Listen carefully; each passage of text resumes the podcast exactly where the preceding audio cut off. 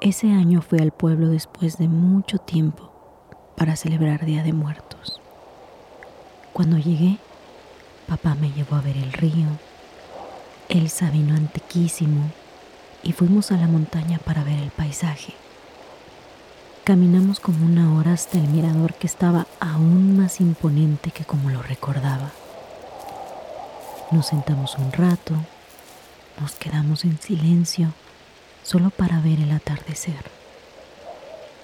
Recuerdo que el viento era de ese viento de Día de Muertos. Y ni siquiera recuerdo en qué estaba pensando cuando de pronto empecé a escuchar una multitud. Era como si un grupo enorme de gente anduviera a lo lejos, murmurando. Papá y yo nos volteamos a ver con cara de extrañeza, como corroborando que ambos estábamos escuchando lo mismo. Y era muy extraño porque hasta esa parte no van grupos tan grandes de gente. Nos quedamos aún más en silencio para corroborar que se seguía escuchando el gentío y sí. Entonces, papá se levantó y se asomó al fondo del barranco donde pasa el río y volteó a verme con el ademán de ven, ven, mira. Había una multitud de sombras grises avanzando sobre el río. Sostenían velas blancas larguísimas con una flama brillante. Van para el pueblo, dijo papá. Ambos habíamos escuchado muchas historias de que nuestros familiares nos visitan en Día de Muertos, pero jamás, jamás pensamos ver algo así. Era increíble, pero no sentíamos miedo. Era mucha gente que no sabía que estábamos allí, viéndolos.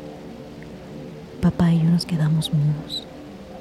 Él se persignó y yo le di un traguito a la pachita de mezcal que siempre traigo conmigo.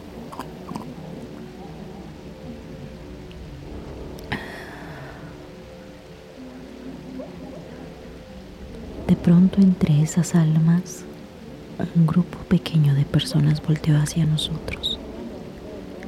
No tenían rostro, o al menos no se les veía.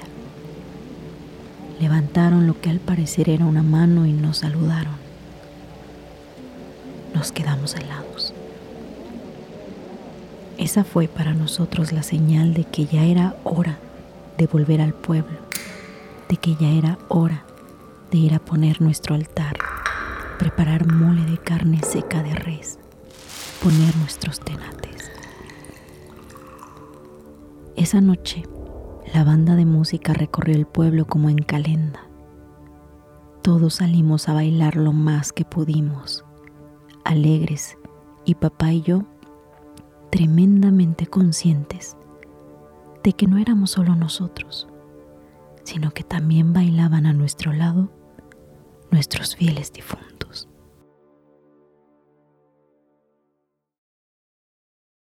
Hey guys, it is Ryan. I'm not sure if you know this about me, but I'm a bit of a fun fanatic when I can. I like to work, but I like fun too. It's a thing. And now the truth is out there. I can tell you about my favorite place to have fun Chumba Casino. They have hundreds of social casino style games to choose from, with new games released each week. You can play for free anytime, anywhere and each day brings a new chance to collect daily bonuses. So join me in the fun. Sign up now at ChumbaCasino.com. No purchase necessary. VGW Group. Void were prohibited by law. See terms and conditions. 18 plus. ¿Estás listo para convertir tus mejores ideas en un negocio en línea exitoso? Te presentamos Shopify. Tal vez no lo sabías, pero nuestro podcast More Than Mamis es un negocio y lo empezamos por supuesto para desahogarnos y hablar sobre la maternidad, no para convertirnos en expertas de ventas y del e-commerce. Así que sí, necesitábamos ayuda para vender nuestro merch y poner en marcha nuestra tienda. ¿Y cómo suena con Shopify? Llegó otra venta. Shopify es la plataforma de comercio que está revolucionando millones de negocios en todo el mundo. Ya seas un emprendedor desde tu casa o desde donde sea, Shopify es la única herramienta que necesitas para iniciar, administrar y hacer crecer tu negocio sin dificultades. Con Shopify puedo gestionar pedidos, envíos y pagos desde cualquier lugar, brindándote toda la información y estadísticas de tus ventas al detalle. Regístrate para un periodo de prueba con tan solo un dólar al mes en shopify.com barra sonoro, todo en minúsculas. Ve a shopify.com barra sonoro para llevar tu negocio al siguiente nivel. Shopify.com barra sonoro.